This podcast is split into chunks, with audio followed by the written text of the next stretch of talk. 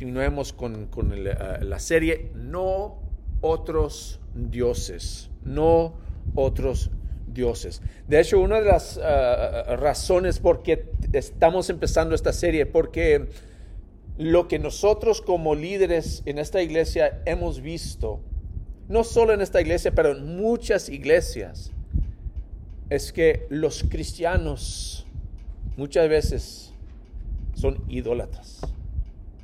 Que muchas veces tenemos nuestra mente en las cosas de este mundo. ¿No es cierto?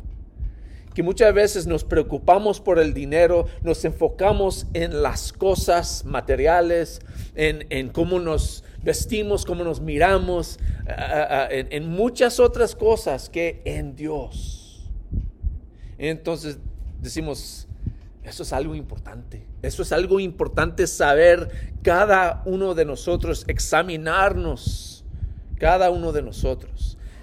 Vimos la semana pasada la insensatez de la idolatría, que, que descubrimos que es insensato buscar a otras cosas, perseguir a otras cosas. No tiene sentido.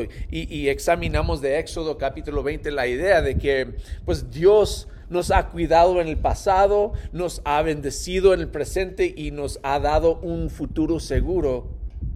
Así que no tiene sentido buscar a otros dioses, sea ídolos hechos por hombre o las cosas de este mundo.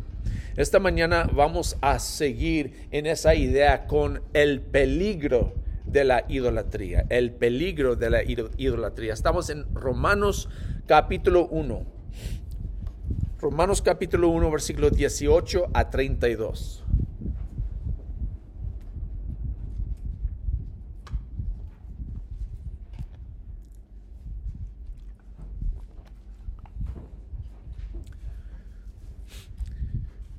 El libro de los, ah, ah, ah, de los romanos es uno de mis favoritos en la Biblia porque nos, nos da como todo el Evangelio. Y luego no solo el Evangelio, sino nuestra respuesta adecuada al Evangelio, cómo debemos vivir ya al aceptar el Evangelio. Es, es, es, un libro muy hermoso, pero también muy pesado, muy difícil, no solamente por Ah, las cosas que son difíciles de entender, pero más bien ah, las cosas que son difíciles de cumplir. Así que vamos a leer Romanos capítulo 8, versículo 18 a 32, que lee así. Ciertamente la ira de Dios viene revelándose desde el cielo contra toda impiedad e injusticia de los seres humanos que con su maldad obstruyen la verdad. Me explico. Lo que se puede conocer acerca de Dios es evidente para ellos, pues Él mismo se lo ha revelado. Porque desde la creación del mundo, las cualidades invisibles de Dios, es decir, su eterno poder y su naturaleza divina, se perciben claramente a través de lo que Él creó, de, de modo que nadie tiene excusa. A pesar de haber conocido a Dios, no lo glorificaron como a Dios ni le dieron gracias, sino que se extraviaron en sus inútiles razonamientos y se les oscureció su insensato corazón. Aunque afirmaban ser sabios, se volvieron necios y cambiaron la gloria del Dios inmortal por imágenes que eran réplicas del hombre mortal, de las aves, de los cuadrúpedos y de los reptiles. Por eso Dios los entregó a los malos deseos de sus corazones que conducen a la impureza sexual, de modo que degradaron sus cuerpos los unos con los otros. Cambiaron la verdad de Dios por la mentira, adorando y sirviendo a los seres creados antes que al Creador, quien es bendito por siempre. Amén. Vamos a pausar ahí para, para entender un poco de lo que Pablo está diciendo aquí, porque de hecho Pablo está haciendo una comparación grande entre Dios y los ídolos, entre, entre el que creó con la creación. Entonces vamos a examinar a este Dios primeramente para entender y captar exactamente de quién estamos hablando. Fíjense lo que dice primeramente en versículo 20, dice, Dios tiene poder eterno. Imagínense cómo es, ¿verdad? En versículo 20, es Dios que tiene su eterno poder. Allí en África ahorita, Rome y, Dan y Sonia, uh, Becca, que es la hermana de Dan, y la niñita uh, uh, Eden, están ahí en una casa, pues de hecho tienen dos, dos casas en, un terreno, y están viviendo sus vidas, pero, pero está pesado allí. A, veces estoy hablando con Rome y de repente se, se apaga la conexión porque se apagó la luz en la casa. y a veces no tienen luz por uno, dos, tres días. Imagínense no tener luz en la casa por tanto tiempo. A veces no tienen agua en la casa. Eh, ayer me estaba platicando de que tienen como un patio ahí arriba en el techo de la casa y apenas lo habían abierto para que puedan subir allí y descansar y nomás disfrutar de la noche, ¿verdad? La tarde. Entonces se fueron algunos ahí y solo Rome y Sonia estaban ahí abajo. Y Rome estaba pensando, ¿sabes qué? Yo voy para arriba nomás para disfrutar ahí como está. Y en ese momento, cuando ella estaba pensando en eso, escuchó un, sonido como, como cohetes. Y, ¿qué, ¿qué está pasando? ¿Qué están haciendo ahí? y miró allá, allá afuera y vio electricidad en los cables allí, allí mero donde estaban los que estaban en el techo. En ese mismo momento que estaban allí, eso es lo que estaba pasando y perdieron otra vez su luz. Y ahí estaban en la oscuridad otra vez. Y digo, ay, ay, qué pesado vivir así. Imagínense, hermanos. Ahora, al opuesto aquí dice, Dios tiene eterno poder nosotros a veces no podemos vivir sin poder. Estamos eh, con, nuestros teléfonos y, ah, pues mi pila, mira, se está acabando, ¿qué voy a hacer? Ah, lo tengo que conectar.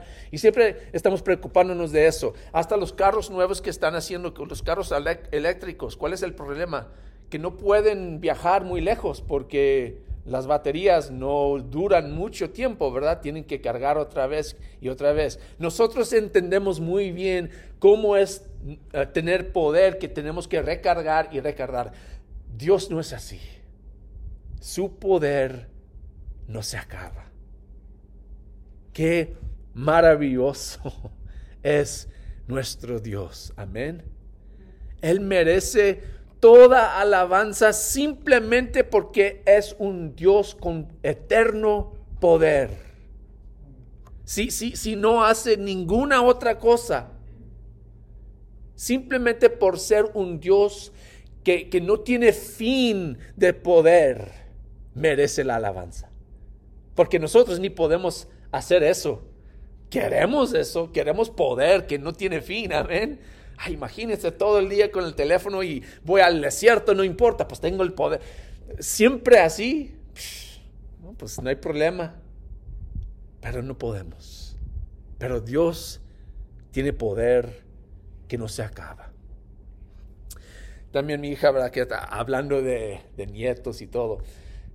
Todavía no, recuerdo eh, el tiempo total, pero se me hace. Si recuerdo, salió como 70 y algo horas que mi, hija Sonia ah, estaba uh, encinta, pues, ¿verdad? Intentando dar a luz a, la primera niña, ¿verdad? Luchando y luchando por tres días, hermanos. Y casi, casi no tenía energía ella. Estaba peleando mucho. Nosotros entendemos también eso, ¿verdad? Que al fin del día, cuando hemos trabajado y hablado y hecho todo lo que tenemos que hacer, ¿qué pasa? Pues estamos cansados. Muchos de nosotros, como yo, al, al, mediodía, ya quiero tomar una siesta. Se nos acaba el poder, pero Dios tiene eterno poder. Merece toda alabanza. No solo eso, también en versículo 20 dice, desde la creación del mundo las cualidades invisibles de Dios, es decir, su eterno poder y qué? Su naturaleza divina. Eh, Dios es trascendente. Él es más grande que nosotros. Esa palabra ah, divina, naturaleza divina, dice que es más grande que nosotros, más eh, ni podemos entender qué tan grande es. Eso es lo que quiere decir la palabra divina, es de deidad, tiene la misma, eh, el mismo raíz, que tiene una naturaleza distinta que la de nosotros. A veces estamos caminando, mi, mi, nieto y yo, tuve la oportunidad de cuidarlo por dos días y yo recomiendo eso hasta cierto punto, pero hablando de, terminar con el poder, pues cuidar a un niño, ay, se, se cansa uno.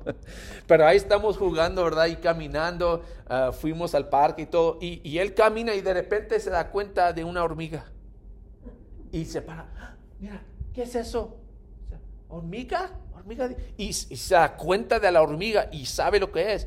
Y se fija en la hormiga y luego camina así como que no quiere tocar la hormiga y, camina hacia, le da mucho espacio a la hormiga y, nosotros sabemos que sí, pues las hormigas te pueden picar, pero son tan pequeños que a veces ni nos fijamos en las hormigas, podemos estar caminando y hay una línea de, miles de hormigas y podemos pisar todas las hormigas como nada y no nos importa nada. Ni pensamos en sus vidas, ni pensamos en su ciudad que tienen, es nada para nosotros. Y ellos las hormigas no, no, pueden captar la grandeza de, nuestra ciudad, no pueden entender que tenemos carros, que tenemos refrigerador, no entienden, amén. Así es para nosotros entender a Dios. Su naturaleza es tan inmensa, tan grande que ni podemos, andamos como hormigas en su presencia, ni podemos entender qué es lo que Él está planeando. La hormiga no entiende que yo estoy caminando aquí para irme allá al parque, para pasar tiempo allí jugando con mi nieto. No entiende. Para él es, pues, que nada, ni, ni, ni, ni entra en su mente. Así es Dios. Su naturaleza divina es más grande. Que ni podemos entender cuando Dios dice, oh, yo voy a hacer esto. Dios, ¿qué estás haciendo? Nosotros luchando con esta pandemia que es algo tan grande, tan, inmensa en nuestras vidas que está en todas partes del mundo. Y para Dios no es nada. E, e, es, es ¿verdad? nada. Dios es divino. Por, ese, por eso merece la alabanza. No solo eso, fíjense, más.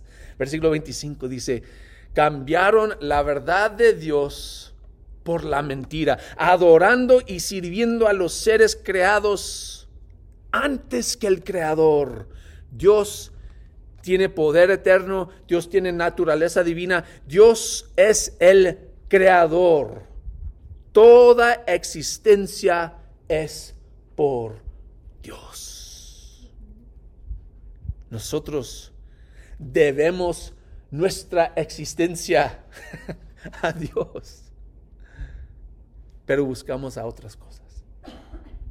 No solo eso, versículo 25 otra vez. Dios es el creador y dice que quien es bendito por siempre. Amén. Y cada vez que leemos amén, eso significa así es. De acuerdo. Entonces cuando dice bendito por siempre, esa palabra bendito en griego, de esa palabra sale la palabra que usamos nosotros, ah, elogio. Sabemos que es un elogio, ¿verdad? Cuando tenemos un funeral y hablamos de la persona, pues las, las cualidades buenas de esa persona, eso es un elogio. Cuando decimos bendito sea o bendito por siempre, estamos diciendo elogiado por siempre se dice que es triste a veces porque no nunca vamos a escuchar todo lo bueno que otros piensan de nosotros, porque solo lo dicen cuando estamos muertos, ¿verdad? Hasta que unos, unas personas, tal vez que tienen cáncer o algo, y creen que, que van a morir, hacen un funeral falso para ellos, para que puedan escuchar lo bueno eh, el, efecto bueno que han tenido a, los demás durante su vida, porque como digo, pues, pues qué bueno que, se, se, dan cuenta que soy una persona buena, pero no lo escuché, no me dijeron. Así es, así somos, aún con Dios, amén que, no elogiamos a Dios en la vida hasta que viene un momento difícil y luego bendito sea. Dios merece elogio todos los días. Amén. Él merece toda alabanza, todo honor, todo respeto. Pero nosotros caemos en la trampa de la idolatría. Porque olvidamos las cosas espirituales enfocando en lo material, lo perceptible. Entonces vamos a ver, eso nomás fue la introducción, porque es tan importante, hermanos, entender la grandeza de nuestro Dios antes de examinar esto. Antes de entender el peligro de la idolatría. Porque la idolatría es peligrosa. Y tiene sus placeres temporales, pero es, siempre es peligrosa. Entonces, primeramente, la idolatría es peligrosa porque resulta en la ausencia de Dios. Lo que leímos apenas dice que, versículo 18, ciertamente la ira de Dios viene revelándose desde el cielo contra toda impiedad e injusticia de los seres humanos que con su maldad obstruyen la verdad. ¿Cuál es la verdad? Él dice, me explico, lo que se puede conocer acerca de Dios es evidente para ellos, pues Él mismo se lo ha revelado. Nosotros, hermanos, a veces ignoramos o olvidamos que Dios creó todo, que en su creación se puede experimentar un cacho, un pedacito de su grandeza. Pero ¿qué hacemos? Hacemos casas cómodas, nos uh, volvemos, ¿cómo se dice? Envolvemos. Envolvemos, gracias, con nuestras creaciones, la tecnología, la, la comodidad, y luego ¿qué? Olvidamos de Dios.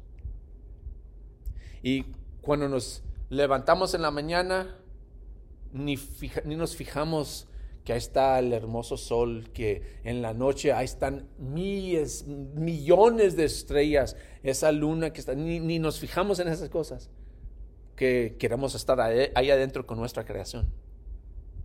Todo el tiempo la creación de Dios está diciendo, existe un Dios, existe un Dios. Entonces ignoramos eso dice. Y poco a poco Dios tiene menos importancia en nuestras vidas. ¿No es cierto? Empezamos a glorificar la creación más que el creador. Y cuando abandonamos nuestro placer en Dios, Dios abandona su presencia de nosotros. Fíjense lo que dice el versículo 24. Dice, pero Dios los entregó. Otra vez versículo 26. Dios los entregó. Versículo 28. Dios los entregó. En otras palabras, Dios no va a decir, pues, pero no me quieres, pues ven, ven, ándale. No dice, oh, ¿qué quieres eso? Bueno, ve con eso. Busca eso si eso es lo que quieres buscar aunque Él sabe que lo mejor para nosotros es Él, dice, si no me quieren, que estén con las cosas que ustedes quieren. Y eso es lo que dice otra vez y otra vez aquí. Dios los entregó. La idolatría es peligrosa porque resulta en la ausencia de Dios hermanos, si somos honestos de nuestras vidas, tal vez nos hemos dado cuenta de la ausencia de Dios en nuestras vidas. Yo sí. Tengo tantos intereses, tantas cosas que se me antojan que de repente al fin de día digo, ¿y dónde está Dios? Y Dios dice, pues he estado aquí, pero tú no me buscas. la idolatría es peligrosa porque resulta en la ausencia de Dios. No solo eso,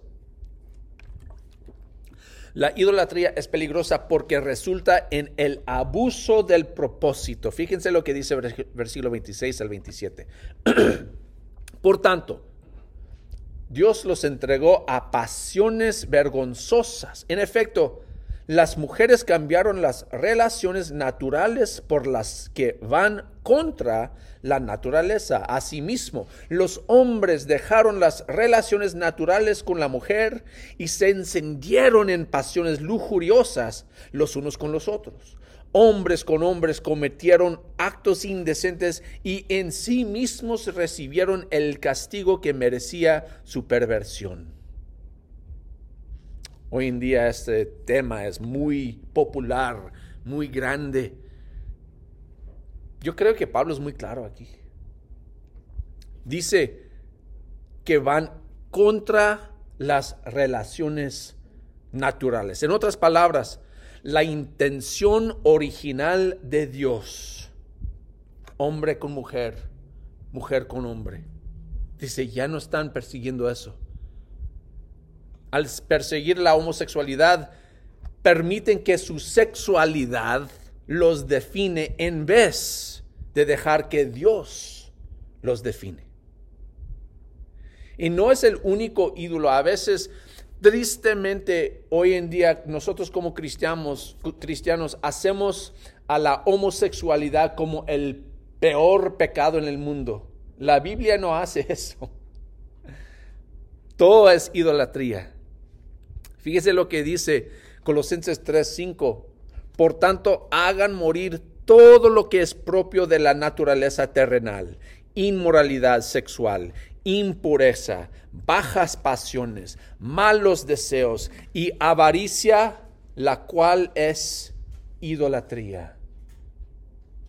Cualquier cosa que hacemos más importante que Dios resulta ser un ídolo.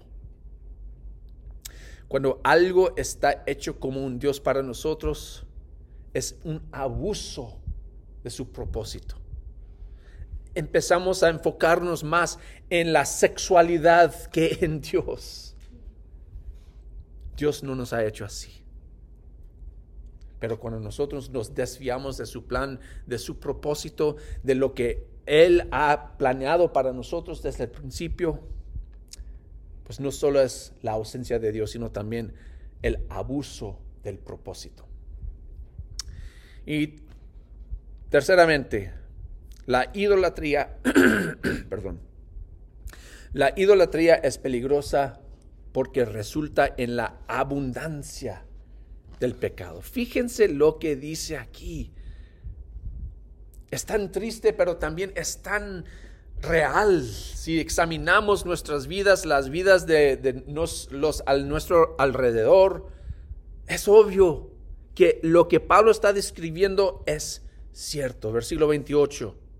Además, como estimaron que no valía la pena que tomar en cuenta el conocimiento de Dios, él a su vez los entregó a la depravación mental para que hicieran lo que no debían hacer. Se han llenado de toda clase de maldad, perversidad, avaricia y depravación. Están repletos de envidia, homicidios, disensiones, engaño y malicia. Son chismosos, calumniadores, enemigos de Dios, insolentes, soberbios y arrogantes. Se ingenian maldades, se rebelan contra sus padres. Son insensatos, desleales, insensibles, despiadados Saben bien que según el justo decreto de Dios, quienes practican tales cosas merecen la muerte.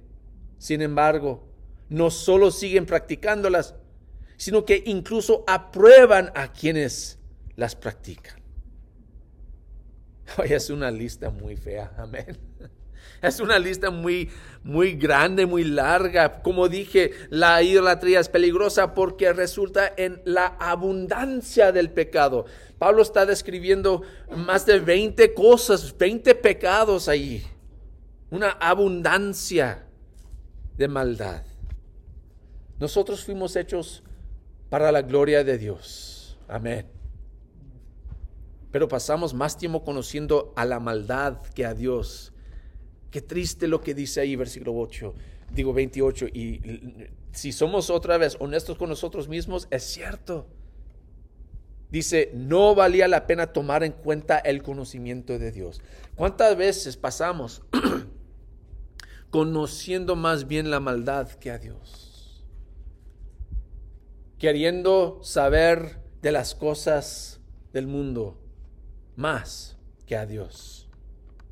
Lo que resulta es depravación mental, dice. Poco a poco la mente empieza a, desviar de Dios y empieza, empieza a buscar las cosas del mundo más y más y más y se hace peor y peor y peor. Una abundancia de pecado. Y fíjense cómo es una abundancia. Dice ahí, Dice ahí versículo 29. No solo que, buscan eh, eh, eh, el pecado, dice, se han llenado de toda clase de maldad. En otras palabras, no hay espacio para Dios. Cuando un vaso está lleno, pues no podemos hacer, echarle nada más. Y nosotros, dice, estamos llenándonos de las cosas del mundo hasta que no hay lugar, no hay campo, no hay espacio para Dios. Eso es la idolatría. Por eso es tan peligrosa. No solo eso, no es que hay una abundancia en nosotros, sino que también queremos compartir el pecado con los demás, dice versículo 32, sino que incluso aprueben a quienes las practiquen. ¿Se han dado cuenta? Yo, yo hace muchos años, cuando era joven, me di cuenta de esta, de esta realidad. Y no, no lo entendía. Voy a usar un ejemplo muy pequeño. Mis amigos, tenía unos amigos que les gustaba fumar. Ahora, no podían comprar los cigarros fácilmente porque estaban bajo la edad. Tenían que que hacerlo de una manera, pues, ah, pues, bajo la mesa para comprar cigarros o alcohol o lo que sea. No, tenían eh, medios fáciles para agarrar esas cosas. Entonces, cuando es, difícil comprar algo, muchas veces no queremos compartir esa cosa, ¿verdad? Pues fue muy difícil agarrar eso. Y yo no entendía por qué para ellos era tan fácil compartir estas cosas que son tan difíciles de agarrar. Hasta que leí esto. Y ah, por eso. Cuando nosotros estamos participando en la maldad, queremos que otros también participen. Amén. Para que no sentamos tan feos. Ups. Bueno, pues si él lo está haciendo también, pues no me siento tan mal. Es lo que dice, aprueban a quienes las practican. Es como, es como virus. El pecado no se queda en su lugar. Ahora entendemos mucho mejor lo que es tener un virus. y qué tan fácil es pasar el virus de una persona a otra. Así es el pecado. Una abundancia. Por eso, hermanos, la idolatría es tan peligrosa. Bueno, nuestro destino fuera de Jesús es la destrucción. al opuesto, Dios es inmortal. Eso es lo que leímos en versículo 23. Léenlo ahí conmigo. Y cambiaron la gloria del Dios que inmortal por imágenes que eran réplicas del hombre mortal, de las aves, de los cuadrúpedos, de los reptiles. Hermanos, tenemos un destino eterno, tenemos algo más grande que este mundo, la inmortalidad. No hay que cambiar la inmortalidad por inmoralidad. Amén. No hay que cambiar la inmortalidad por inmoralidad. Solo un Dios eternamente poderoso, un Dios divino, un Dios creador, un Dios bendito puede salvarnos de nuestro rumbo.